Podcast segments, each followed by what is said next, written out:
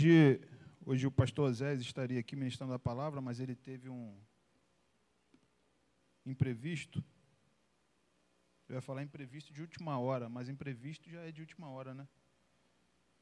E aí pediu para que a gente estivesse aqui compartilhando a palavra com os irmãos. Abra sua Bíblia comigo na carta de Paulo aos Efésios, capítulo 4, por favor.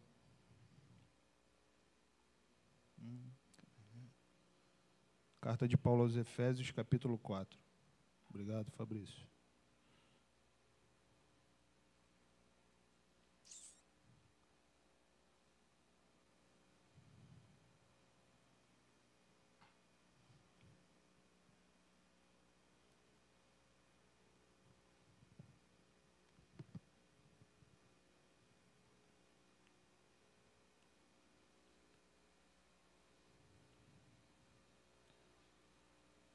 Antes disso, eu queria, queria fazer uma oração. A gente tem passado por dias complicados, às vezes não nos damos conta, porque a nossa realidade é um pouco diferente, mas existem pessoas, irmãos, pessoas sofrendo muito, pessoas com, com verdadeiros buracos na alma. Pessoas com um vazio que não sabem explicar de onde vem. Nós sabemos do que essas pessoas precisam. Mas às vezes até alguns irmãos nossos passando por problemas, por luto, por doença, dificuldade financeira. A Bíblia fala lá em Eclesiastes que o sol nasce para todos. Então o fato de nós fazemos parte da família de Deus, termos sido adotados como filho dele, isso não nos blinda dos problemas. Isso não impede que as fatalidades da vida cheguem até nós. Nós temos inúmeras pessoas passando por momentos muito delicados. Eu queria convidar você a orar comigo agora para essas pessoas. Queria que você baixasse sua cabeça, fechasse seus olhos e elevasse seu pensamento ao Senhor também, suplicando por essas pessoas. Vamos orar. Pai, no nome de Jesus, Senhor, nós nos reunimos aqui como igreja para colocar diante do teu trono de graça tantos irmãos nossos, tantos conhecidos, Senhor, que nesse exato momento estão passando por lutas que aparentemente são invencíveis, por situações, Senhor, de luta, de, de luto, de doença, de desemprego, de desesperança. Nós suplicamos, Senhor, que o teu amor, a tua esperança, o teu consolo alcance o coração dessas pessoas. Pessoas com famílias destruídas, casamentos destruídos, Senhor. Que o Senhor alcance, Senhor, o cerne do coração dos teus filhos. Que o Senhor ali entre com restauração, com palavra de vida, com um novo coração, uma nova perspectiva, que nós sabemos que só a tua palavra pode dar. Nós muitas vezes não entendemos, Senhor, o teu propósito, mas nós sabemos que o Senhor pode fazer com apenas uma palavra. O Senhor criou todas as coisas com o poder da tua palavra, Deus. E o Senhor pode restaurar todas as coisas com o poder da tua palavra. Então nós suplicamos, Senhor, socorro para essas pessoas que estão precisando nesse momento nossos vizinhos, nossos amigos, nossos parentes, aqueles que passam por situações que muitas vezes nós desconhecemos. Mas o Senhor conhece a luta e a dificuldade de cada um.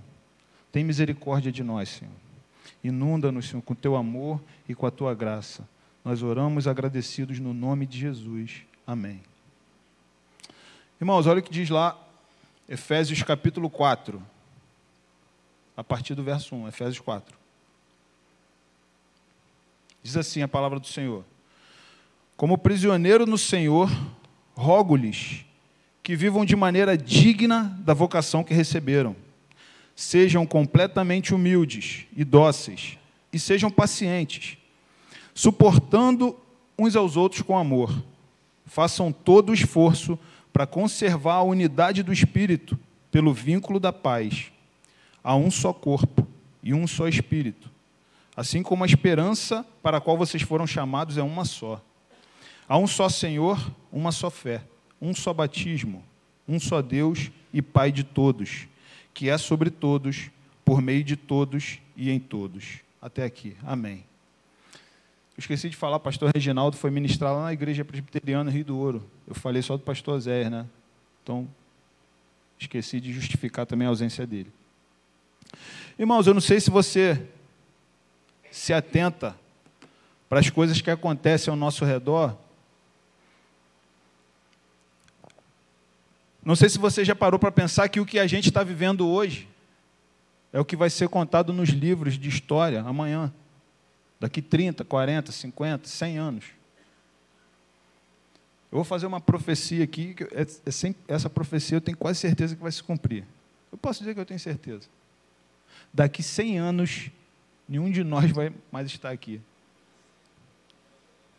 Sabia disso? A gente vai ter virado história. E o que a gente está vivendo hoje vai ser contado amanhã. Por quê? Porque é exatamente isso que acontece. Hoje nós lemos nos livros as coisas que aconteceram no passado. A gente vivenciou uma pandemia, mas não foi a primeira da história. No século XIV aconteceu uma coisa chamada peste negra, ou peste bubônica. Era um vírus do rato.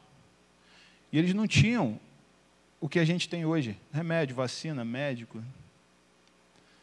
E milhões e milhões e milhões de pessoas morreram. Já no nosso século, ou melhor, no século passado, século XX, aconteceu a gripe espanhola. Mesma coisa, milhões de pessoas morreram. Nós tivemos as duas grandes guerras, duas, né? Duas. Primeira e Segunda Guerra Mundial, que mataram milhões de pessoas.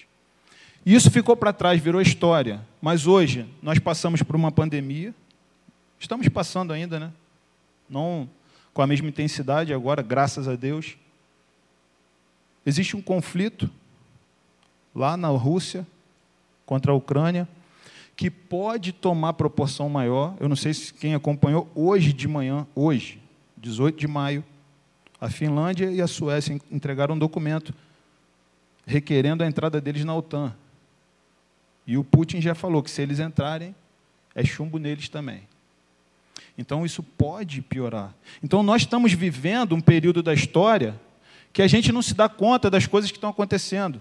As coisas mudam, a história muda, as pessoas mudam, o ser humano muda, a igreja muda. Porque eu não sei se você lembra, a igreja nasceu com 12 caras. Judas se matou, Matias entrou no lugar, e teve Paulo, que ele mesmo se denominava como apóstolo nascido fora do tempo. Esses caras, a igreja nasceu com eles e já nasceu perseguida.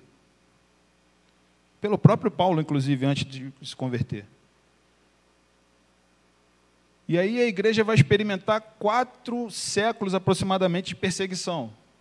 Até que um belo dia, o então imperador da época, Constantino, supostamente se converteu, teve uma visão, muitas pessoas contestam isso, não importa. A igreja deixou de ser perseguida. Só que ela passou a ser tolerada. E pouco tempo depois, com outro imperador que entrou, ele tornou o cristianismo a religião oficial do império. Então a igreja passou de perseguida a tolerada, de tolerada a obrigatória. E o próximo passo, ela virou a perseguidora. Então você está vendo, a igreja muda, a igreja mudou. Já parou para pensar que hoje, no atual cenário, nós não somos perseguidos, pelo menos aqui no nosso país. Em muitos outros países a igreja continua perseguida. Nós somos quase tolerados, porque nós somos é, incentivados a manter a nossa fé particular. A esfera pública não tem lugar para você exercer a sua fé. Guarda o seu Jesus lá na sua casa, na sua igreja, aqui fora não. Nós somos tolerados. Só falta um passo para a gente passar a ser perseguido de novo. Então a história, ela se repete. As pessoas mudam, a igreja muda, os cenários mudam. Eu não sei quantos de vocês já eram aqui da igreja antes da, da pandemia, em 2019. Se você é desse tempo, você vai perceber que a igreja mudou. Mudaram as pessoas, mudou o prédio. E agora nós estamos vivendo um outro período de mudança. O pastor Reginaldo assumiu a igreja agora, dia 1 de maio. E o que, que a gente faz em período de mudança? Eu quero tratar sobre isso hoje. Paulo está falando aqui sobre manter a unidade manter a comunhão. Porque o que, que acontece? Normalmente, em período de mudança, as pessoas se, se espalham. É exatamente nesse momento de mudança que a gente tem que ficar junto. Permanecer junto. Andar em unidade. Priorizar a comunhão. E é sobre isso que a gente vai falar hoje, tirar algumas lições aqui do texto que Paulo escreveu aos Efésios para a gente tirar essas conclusões. Então, a primeira coisa que eu quero ver com vocês aqui é que existe um padrão nas cartas paulinas. Ele sempre escreve a primeira metade tratando de doutrina, de ensino. Ele ensina acerca do Evangelho. Nós fomos salvos pela graça, mediante a fé, não foi por obra humana. Não precisa mais de sacrifício, não precisa mais é, é, de dieta alimentar. Não é dieta para emagrecer, não, tá, gente? Dieta de, de judeu. Você sabe que judeu não come carne de porco. E até hoje, eles, eles sustentam essa, essa posição. E Paulo estava dizendo que não, não, era, não era por isso que eles seriam salvos. Então, toda a carta de Paulo, a primeira metade, ele trata de doutrina, a segunda metade, ele trata de questões práticas. E a carta de Efésios tem exatamente seis capítulos. Os três primeiros capítulos ele fala da doutrina e agora ele está entrando na parte prática. Então nós vamos ver, versículo a versículo, nós vamos analisar o que que Paulo tem para falar num período de mudança, como se manter junto, o qual é o papel da igreja na hora de que ela que ela precisa priorizar a comunhão. Então a primeira coisa que ele vai ver aí, ó, verso 1, vamos verso a verso, tá? Como prisioneiro no Senhor. Primeira frase. Provavelmente, muito provavelmente, Paulo estava preso quando escreveu essa carta aqui. Ele ficou dois anos preso em Roma, numa casa, prisão domiciliar. Lá ele podia receber as pessoas e pregar o evangelho. E era isso que ele fazia. Recebia as pessoas, pregava o evangelho. Recebia as pessoas, pregava o evangelho. E olha o que ele começa, como é que ele começa? Como prisioneiro no Senhor. Ele tinha sido preso por pregar o Evangelho, mas ele não se considerava um preso político de Roma, porque estava indo contra o império. Muito pelo contrário, ele se considerava preso da própria verdade do Evangelho. Ele olhava assim e falava: Cara, eu não tenho como não pregar esse Evangelho. Eu sou prisioneiro dessa verdade que me foi revelada. Eu preciso passar isso para frente. Ele não, tava, ele não se importava se estava no barco, afundando no meio da tempestade, sendo açoitado, numa prisão domiciliar ou na própria cadeia, quando ele, que ele já ficou também com a bola de ferro no pé lá. Na cabeça dele, ele era prisioneiro do Evangelho, prisioneiro no Senhor, prisioneiro por conta da verdade que foi confiada a ele. Era isso, é assim que ele começa esse capítulo 4. Eu, prisioneiro, não de Roma, mas prisioneiro no Evangelho. Eu não tenho como não pregar esse Evangelho. E aí ele continua: rogo-lhes que viva de maneira digna. Irmão, pedir é diferente de rogar. Se eu chegar para você e falar, ó, oh, faz, faz esse negócio lá para mim. Aí você, não, beleza, vou fazer. Quando der, eu faço. Agora, se eu chegar para você e falar, cara, eu estou te rogando, eu, eu, suplico, cara, faz isso aqui, por favor. Cara. Isso já chama a tua atenção. Então, Paulo não está pedindo, Ele está rogando, ele está suplicando. É quase um pelo amor de Deus. É quase, cara, estou te pedindo de joelho. Presta atenção nisso que eu vou falar para você, por favor.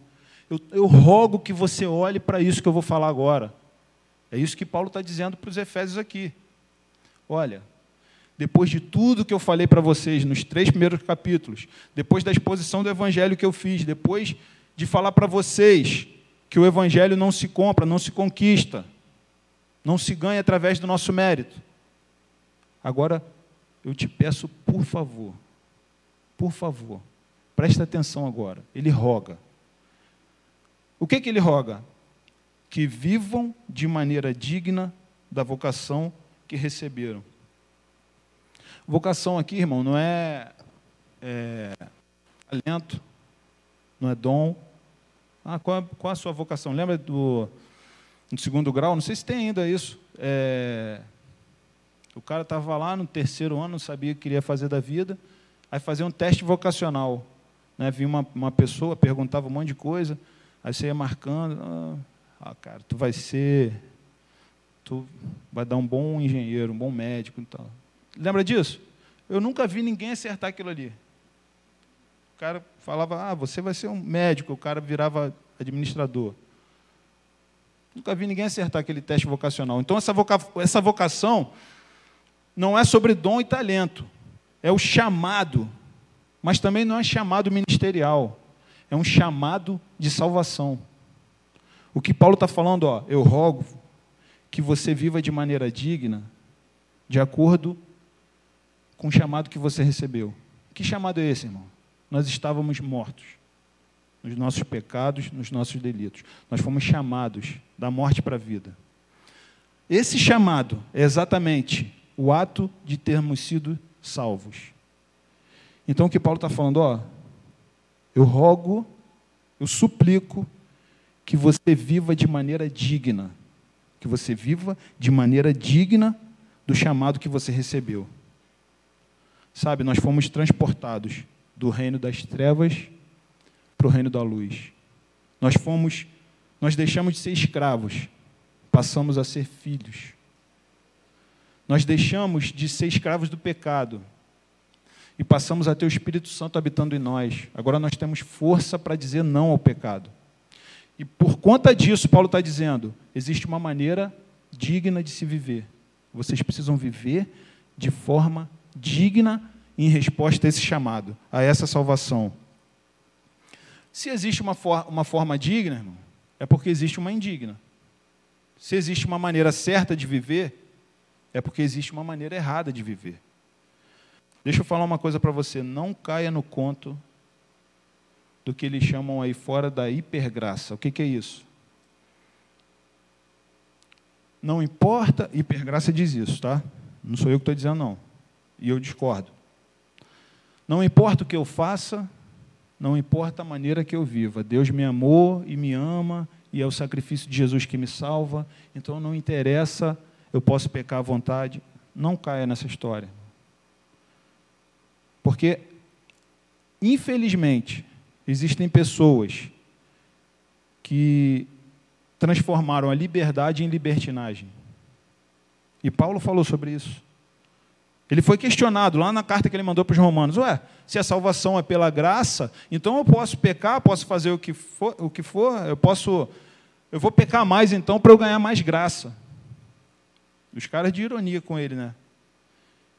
E ele falou assim: É óbvio que não. Porque se você entendeu a graça, se você entendeu o presente que você ganhou, o pecado começa a enojar você. É isso que o Espírito Santo faz quando ele está dentro de nós. A nossa vida se transforma numa luta contra o pecado. Não é que a gente não vai pecar mais. O pecado só vai ser extirpado da humanidade quando Jesus voltar e consumar todas as coisas.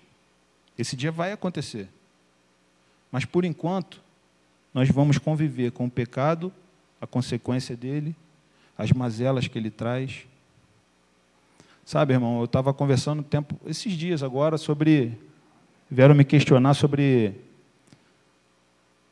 maldição hereditária. Né? Uma pessoa é doente porque o avô pecou, não sei quem pecou, que isso não existe, que Jesus quebrou isso. E é verdade, não existe. Jesus quebrou toda a maldição. Jesus quebrou toda a maldição. Mas a doença é resultado não do meu e do seu pecado, mas do pecado original lá no Éden. Porque não era para existir doença. Quando o pecado entrou no mundo, entrou a doença, entrou a mazela, entrou a traição, entrou a maldade. Mas quando Jesus voltar e extirpar o pecado, tudo isso vai sair também. Então é isso que o Espírito Santo faz. Nos coloca em oposição ao pecado. E detalhe, com força para dizer não. Com condições de dizer não. Antes nós não tínhamos. O pecado escravizava. Você vê as pessoas aí fora, elas são escravas do pecado. Elas não têm força para lutar contra o pecado. Mas quem tem o Espírito Santo dentro, de, dentro do seu coração, dentro da sua mente, você passa a ter força para dizer não ao pecado. Então, não é libertinagem, é liberdade. Liberdade para dizer não ao pecado. Isso é ser livre, irmão. Isso é ser livre. Então, a maneira errada de andar é essa. É ignorando a graça, é fazendo pouco caso da graça. É banalizando a graça. E nós não vamos banalizar a graça. Nós sabemos quanto custou para nós sermos aceitos na família de Deus. Custou a vida do próprio filho dele. Isso é constrangedor, irmão. E, a, e, a, o apóstolo Paulo continua o seguinte: ele primeiro roga para que a gente viva de maneira digna. E depois ele continua, verso 2: Sejam completamente humildes e dóceis. Irmão, completamente não é mais ou menos, não é um pouquinho e não é 50%. Completamente é completamente. Então, olha só, primeiro ele está rogando, ele está pedindo com muita ênfase que a gente viva de maneira digna e que nós sejamos completamente mansos, ou melhor, humildes e dóceis. Algumas traduções tá, realmente está manso, né? Mansos e humildes. Sabe, irmãos, a gente muitas das vezes caracteriza essa palavra errada, humildade. Você já ouviu falar assim, ah, fui na casa de fulano, a casinha humilde. Já ouviu alguém falar assim? Como se humildade e pobreza fosse a mesma coisa. O que o cara está dizendo, o que o cara está querendo dizer nessa frase é assim, ó, eu fui na casa de fulano, ele é pobre. Porque humildade não tem nada a ver com pobreza e riqueza. Humildade tem a ver com o coração, é o, é o oposto do orgulho. E não do, do dinheiro, da riqueza. Porque tem pobre orgulhoso, irmão. E rico humilde. E o contrário também. Então, humildade não é isso. Ah, tadinho, ele é tão humildezinho. Humildade também não é você, não é, não é autocomiseração. Ah, não, eu não sei, não consigo fazer isso não, cara. Ah, não, eu sou muito. Fulano falou, falou que consegue, eu não consigo. Ah, eu sou humilde, cara. Eu sou humilde, eu admito que eu...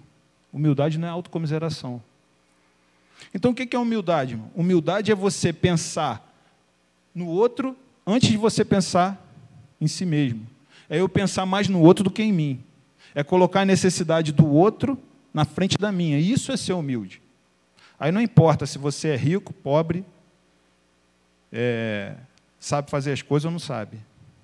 Se você coloca a necessidade do outro antes da sua, aí você é humilde. E Paulo está dizendo para a gente ser completamente humilde. Além de humilde, manso. Completamente humilde e completamente manso. Mansidão não é você, não é você ser lerdo. Oh, songo mongo, esse cara é manso. Não, não é isso. Mansidão é você ser senhor das suas vontades. Como assim? Porque a gente tem mania de ser servo, eu sou servo de mim e quero ser senhor dos outros. Mansidão é o contrário. Eu tenho que ser senhor de mim e servo dos outros. Mas como é senhor de mim? Não é, eu não me curvo às minhas vontades. Eu não faço o que eu quero fazer. Eu faço o que tem que ser feito. Isso é mansidão. Quando o cara fecha você na rua, o que, que você quer fazer? Mas o que, que a gente tem que fazer? Eu não faço o que eu quero fazer. A minha vontade é passar em cima dele, comprar um carro com aquele pneuzão e passar em cima do carro dele. Mas eu não faço o que eu quero fazer, eu não sou escravo da minha vontade. Quando o Espírito Santo entra em mim e me torna manso, eu passo a ser senhor das minhas vontades. Porque a gente tem a mania de falar assim: é, é, eu não devo obediência a ninguém. Sabe uma coisa interessante, eu estava ouvindo esses dias?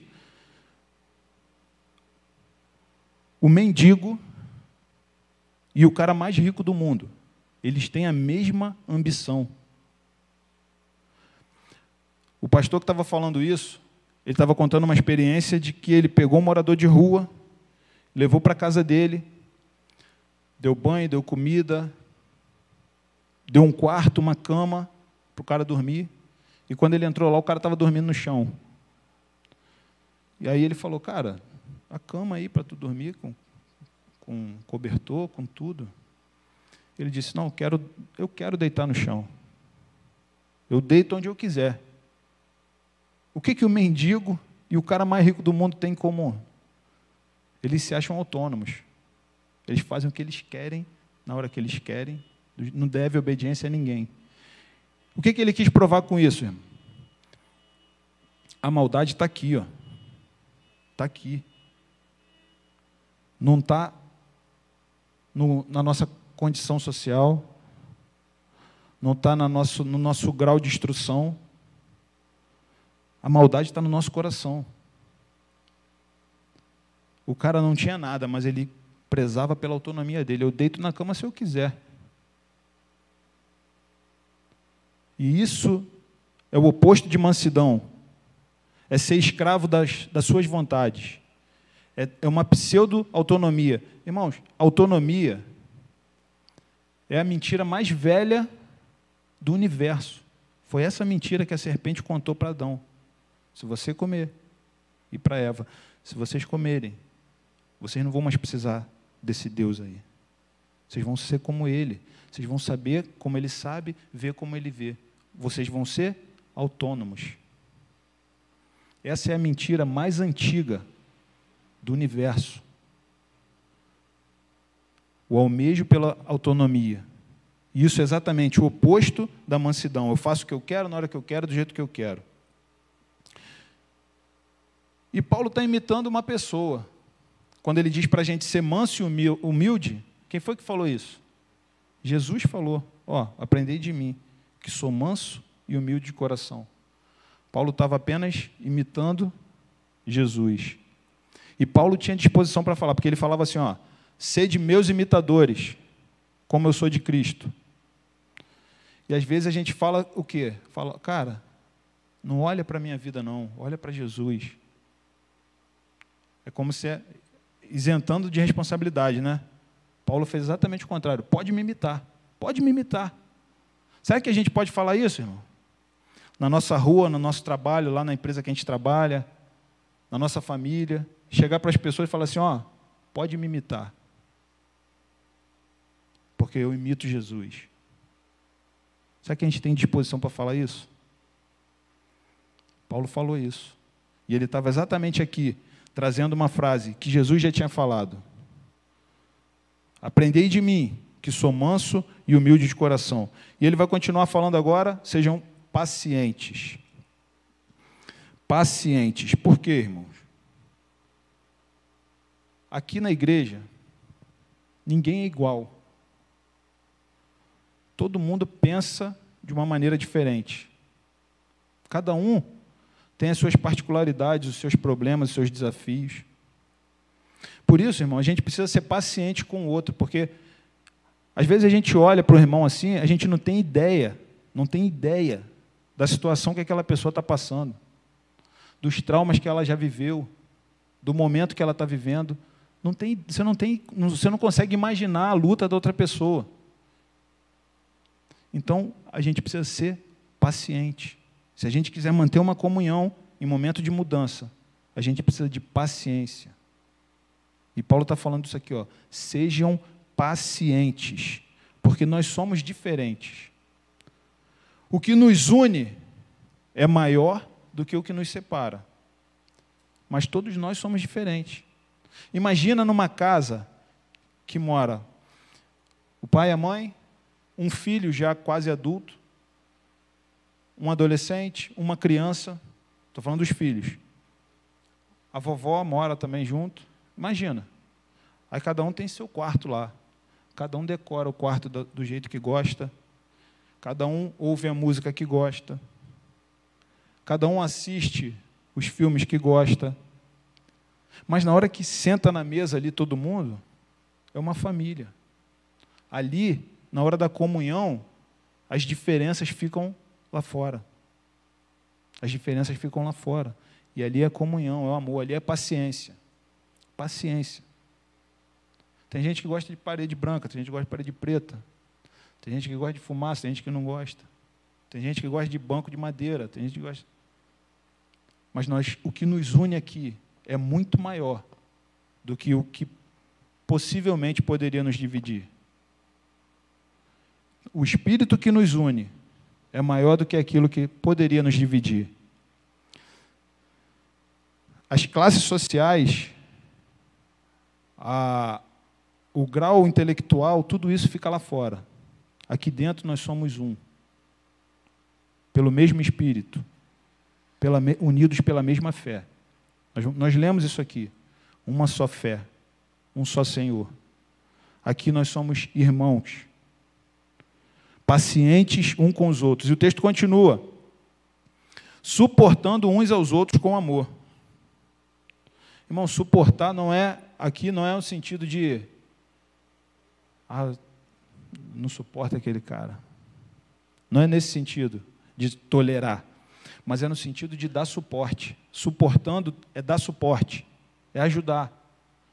Então você veja que para que haja unidade e comunhão, não é só você tolerar a pessoa, é você ajudar a pessoa, você dar suporte para a pessoa, ver o que, que ela está precisando.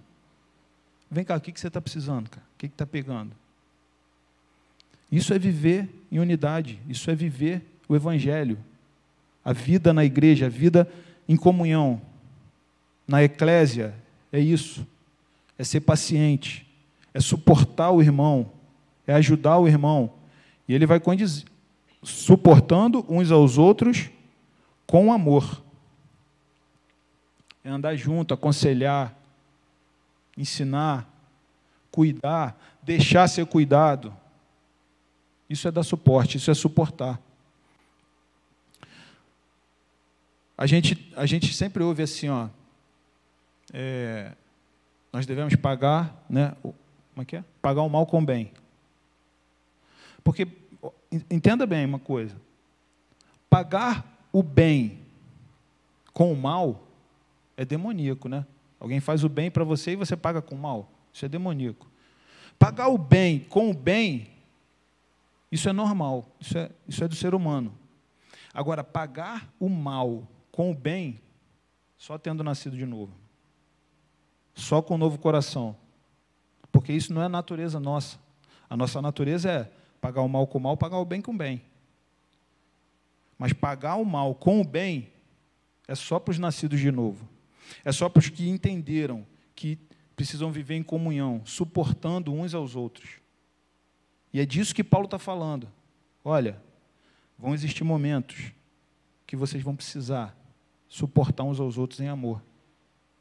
Vocês vão precisar andar em unidade.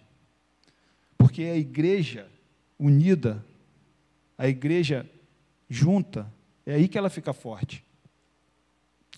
E o texto continua no verso. Já perdi qual o verso agora aqui, peraí.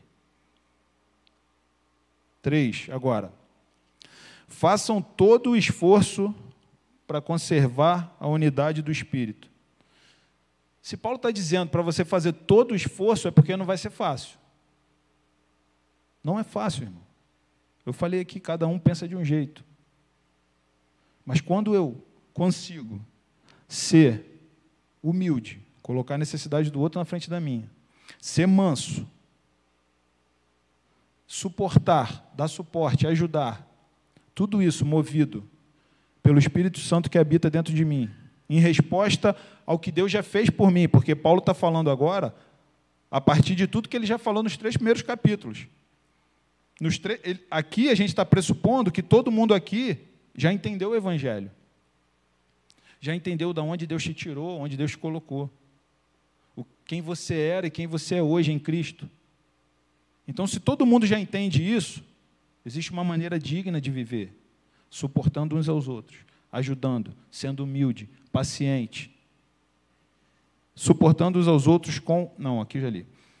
E fazendo todo o esforço para conservar a unidade do espírito. Essa palavra que ele usa aqui é interessante, conservar.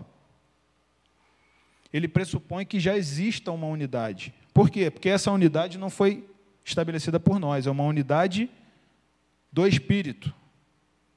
Quando nós nascemos de novo, naturalmente, nós somos absorvidos por essa unidade. Nós, nós precisamos fazer todo o esforço para quê? Para manter essa unidade, para conservar essa unidade. Desse jeito que a gente está vendo aqui, com humildade, com mansidão, com amor. Aqui, Paulo está dizendo para a gente fazer todo o esforço, porque não vai ser fácil, para manter essa unidade que já existe, para demonstrar essa unidade. Sabe, a, a, a igreja protestante, da qual nós, nós fazemos parte, ela várias vezes é acusada de falta de unidade. Por quê? Quantas denominações existem que se dizem evangélicas? E aí alguém chega para dizer, vocês, nem vocês são unidos. Isso, em certa medida, pode ser verdade, mas não é totalmente verdade. Por quê? Se você reunir diversas denominações e chegar e fazer o seguinte, olha só, eu vou fazer algumas perguntas aqui. Vocês acreditam? Quem aqui acredita que Jesus Cristo é o Filho de Deus, que veio ao mundo em carne, que morreu, que ao terceiro dia ressuscitou corporeamente, que foi assunto aos céus, que está sentado à destra do Pai, comandando o universo, que vai voltar um dia para consumar todas as coisas? Quem acredita nisso aqui? Aí o pessoal, eu, ó, a gente comunga da mesma fé. Existem questões secundárias que não influenciam, influenciam na salvação. Quer ver uma? A igreja presbiteriana batiza criança. Nós não batizamos criança. E aí? Quer dizer que alguém não vai para o céu por causa disso aí? Existem questões secundárias sobre, é, falei, batismo de criança, sobre escatologia. A igreja vai passar pela tribulação? Não vai passar? Umas pessoas acham que vai, outras acham que não. Existem questões, irmãos, que é, os teólogos chamam de é, núcleo duro. Núcleo duro, hardcore. Essas verdades são inegociáveis. Se alguém chegar para você e falar assim, cara, eu não acredito que Jesus ressuscitou em corpo, eu acho que ele ressuscitou no coração do, dos discípulos, na mente das pessoas, que era uma coisa que estava ali na hora fervilhando. Esse cara, infelizmente, não tem como comungar com a gente. Porque essa é uma verdade inegociável. Se Jesus não tiver ressuscitado em corpo, irmão, a gente está aqui à toa. A ressurreição de Cristo é a garantia da nossa salvação, é a garantia da nossa eternidade. Então existem coisas que são inegociáveis. Essas coisas mantém a nossa unidade. Então, a igreja evangélica brasileira não é tão é, desunida como alguns pregam. Quem comunga dessas verdades centrais do Evangelho não são como o próprio apóstolo falava. Quem negar uma dessas, aí sim que seja anátema. Porque essas verdades bíblicas, essas verdades são inegociáveis. E aí, na igreja de Éfeso tinha judeu, tinha gentil. Quem era gentil? Gentil somos nós. Gentio, com O no final, não é com L de gentil, não. Embora a gente deva ser gentil também com L. Gentil somos nós, que não, tínhamos, não tem sangue judeu, a não, ser, a não ser que alguém aqui tenha, né? Eu não sei, pode ser. Descendência judia. mas tinha pessoas lá de todas as tribos, todas as raças, e Paulo estava falando para essas pessoas, com opiniões diferentes, ponto de vista diferente, façam todo o esforço para manter a unidade entre vocês. E a mesma coisa a gente aqui, irmão. A mesma coisa a gente aqui. Nós precisamos fazer todo o esforço para manter a unidade que foi estabelecida pelo Espírito. E no verso 4, você vai reparar uma coisa, se você, não sei se você reparou, olha só. Verso 4 fala sobre um só Espírito. O verso 5 fala sobre um só Senhor. Opa, já falou do Espírito Santo e já falou de Jesus, do Filho. E o verso 6 fala: um só Deus e Pai. A trindade aqui está escancarada. Quando Paulo insiste para que a gente mantenha a unidade, ele dá um modelo. Nós temos um modelo de unidade perfeito, que é a trindade: Deus Pai, Deus Filho e Deus Espírito Santo. Um só corpo. Nós podemos manter a unidade, porque a gente tem um modelo para isso. E ó, verso 4 ele diz: há um só corpo, um só corpo. Por quê, irmão? A igreja de Jesus ela é invisível, ela está espalhada por todo mundo. Essa é a verdadeira igreja imaculada, santa, sem ruga, sem mácula. Nós fazemos parte dela. Por isso que eu estou falando para você. Como é que a gente vai falar que os caras lá da igreja ortodoxa russa não vão ser salvos? Não tem como a gente falar isso. Se o que nos une, o núcleo duro, se eles compactuam, se a gente compactua dessa mesma fé, como é que a gente vai dizer que eles não vão ser salvos? Então a igreja de Jesus é um só corpo, um só corpo. Tem milhares de denominações, mas a igreja verdadeira, a igreja verdadeira, aquela que foi comprada com sangue, é uma só, um só corpo, com pessoas de todas as raças, todas as tribos e todas as nações. E o texto continua: um só espírito. É o mesmo espírito que está lá na Coreia, na igreja da Coreia. É o que está aqui, no Sei Rocha. O mesmo espírito. É o mesmo espírito. É um só corpo. É um mesmo espírito. E uma só esperança. Eu estou no verso 4, tá? Um só corpo, um só espírito, assim como a esperança para a qual vocês foram chamados é uma só. Só existe uma esperança, irmão. Uma esperança. Nós nos movemos nessa esperança, nessa certeza. Jesus. Ele é a nossa única esperança.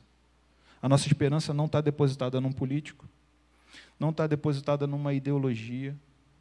Deixa eu falar uma coisa para você.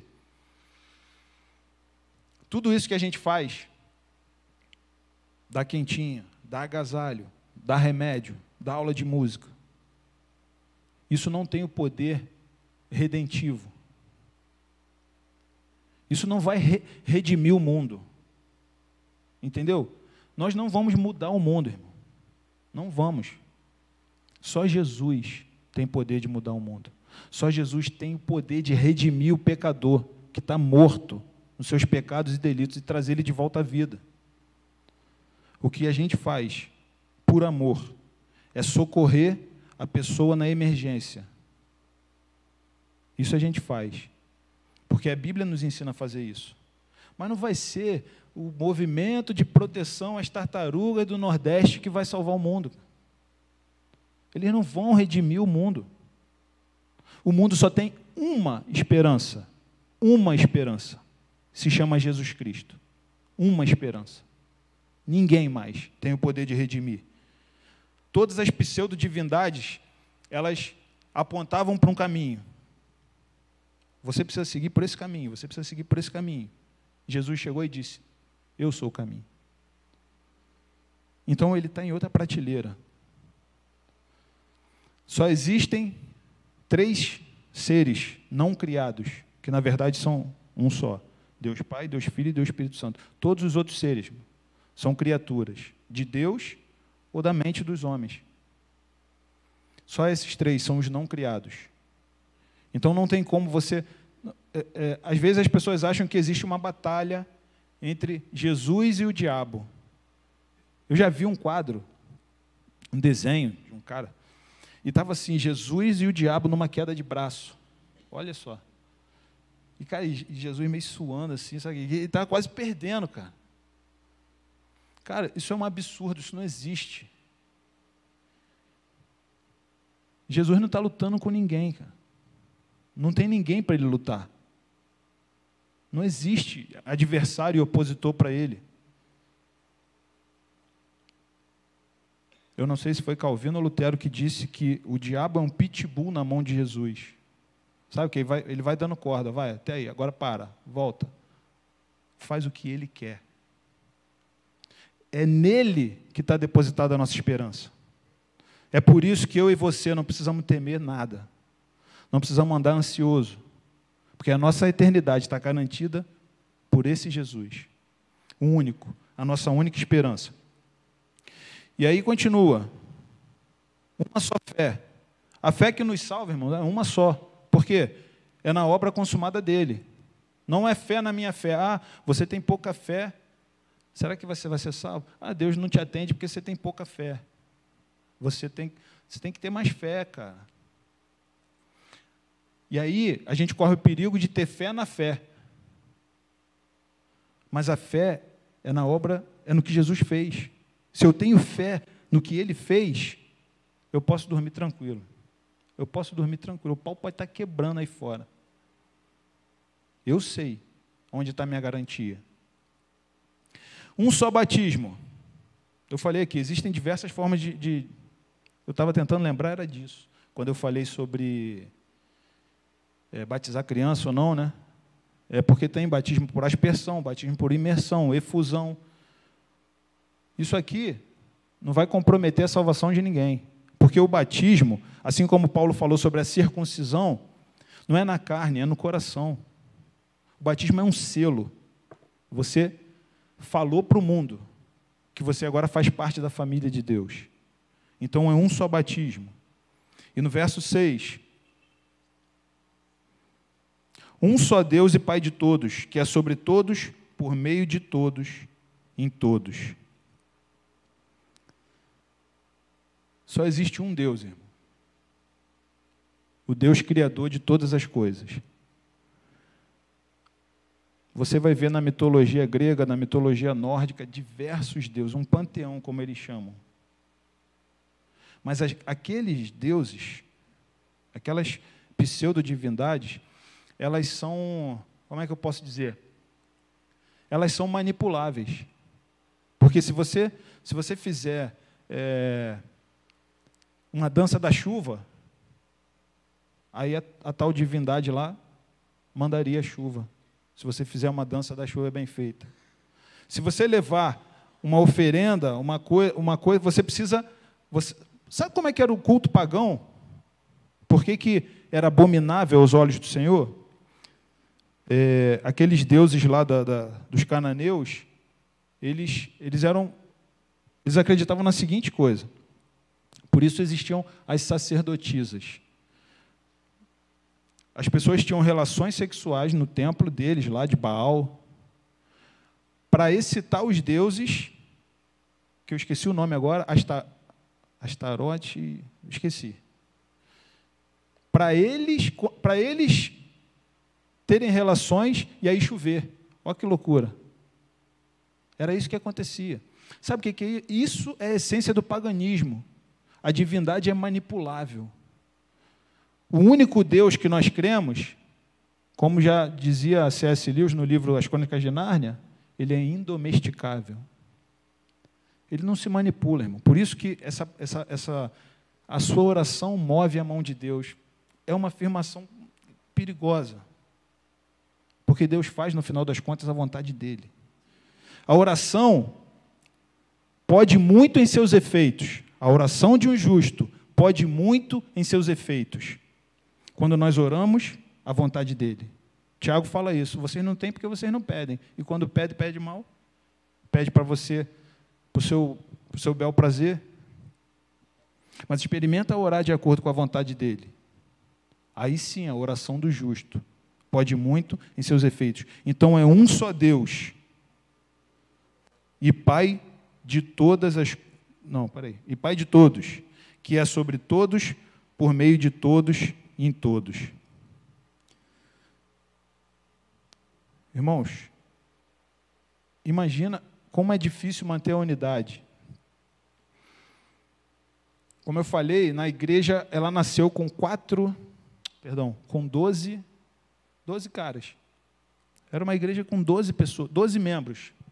Essa era a igreja de Jesus espalhada pela face da terra, doze caras.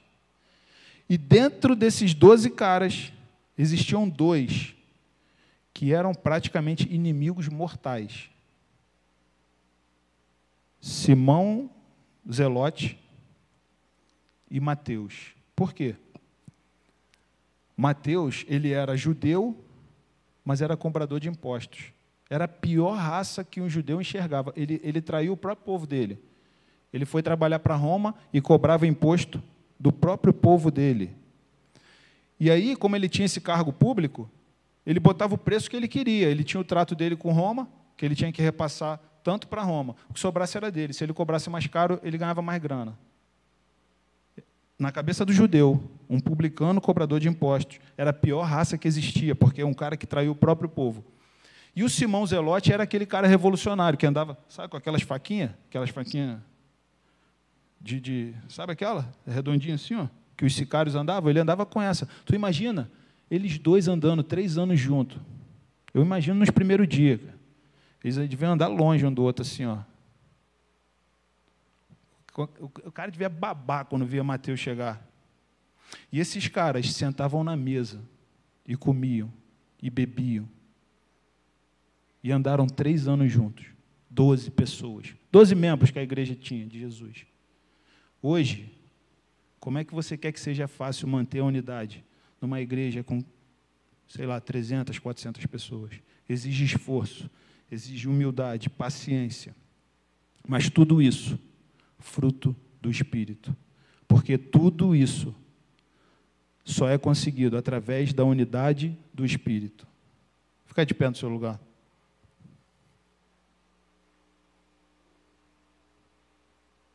Caramba, eu passei da hora aqui agora que eu vi.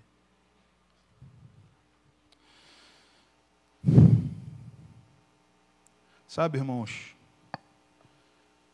a igreja, ela não é um, um, um trampolim para viabilizar os nossos projetos.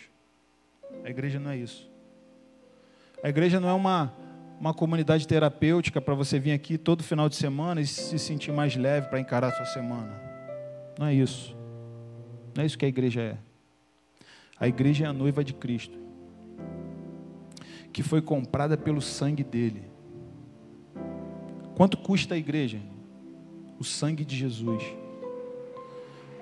Quanto custou a salvação para nós? Nada. De graça mediante a fé. Quanto custou a igreja para Cristo? O sangue dele, a vida dele. Então não tem como, irmão, você querer se relacionar com o noivo e ignorar a noiva. Não tem como. Infelizmente, hoje no Brasil, o movimento dos desigrejados cresce absurdamente. Pessoas que se frustram na igreja, se decepcionam, que estão magoadas, que estão machucadas. E aí coloca a culpa em Jesus e vai embora. Por isso, irmão, nós precisamos estar revestidos desse espírito. Para que a hora que a gente for machucado, a gente saiba como reagir e para a gente ter o cuidado de não machucar ninguém. A gente não sabe a guerra que cada um está vivendo. A gente não tem ideia do que o outro, nosso próximo, pode estar passando. Então aqui é o lugar de cuidar e ser cuidado. Aqui é o lugar de ajudar e ser ajudado. É aqui, irmão, é aqui na igreja que você vai encontrar na comunhão dos santos que você vai encontrar segurança, que você vai encontrar o cuidado e o carinho de Jesus. Como eu falei, na hora que eu estava ministrando a oferta aqui, Deus não precisa da gente para nada. Não tem como você servir a Deus. Diferente das divindades pagãs que querem ser servidas, Deus não é servido por mãos humanas. Então, como é que a gente faz para servir a Deus, irmão? Ele escolheu, ele decidiu ser servido no outro. Ele falava o quê? O que, que ele falou? Jesus falou: quando você alimenta um, um desses pequeninos, é como se você estivesse alimentando a mim. Então existe uma maneira de servir a esse Deus que não precisa de nada. É servindo ao próximo. É fazendo isso em amor, em unidade. Feche seus olhos. Pai, obrigado, Senhor, porque a tua palavra nos orienta, nos ensina, nos discipula a viver de acordo com o teu querer, Senhor. A desenvolver uma vida de comunhão, de amor, de cuidado, de carinho com os nossos irmãos. Nós sabemos, Senhor, que não temos como pagar o presente que ganhamos, mas nós te pedimos força, inteligência e sabedoria para colocar a necessidade do próximo antes da nossa, Senhor. Tem misericórdia de nós, cuida do nosso coração, Senhor. Abençoe a nossa casa, a nossa família, e que seu nome seja, dia após dia, glorificado no meio do teu povo. Nós oramos no nome de Jesus. Amém.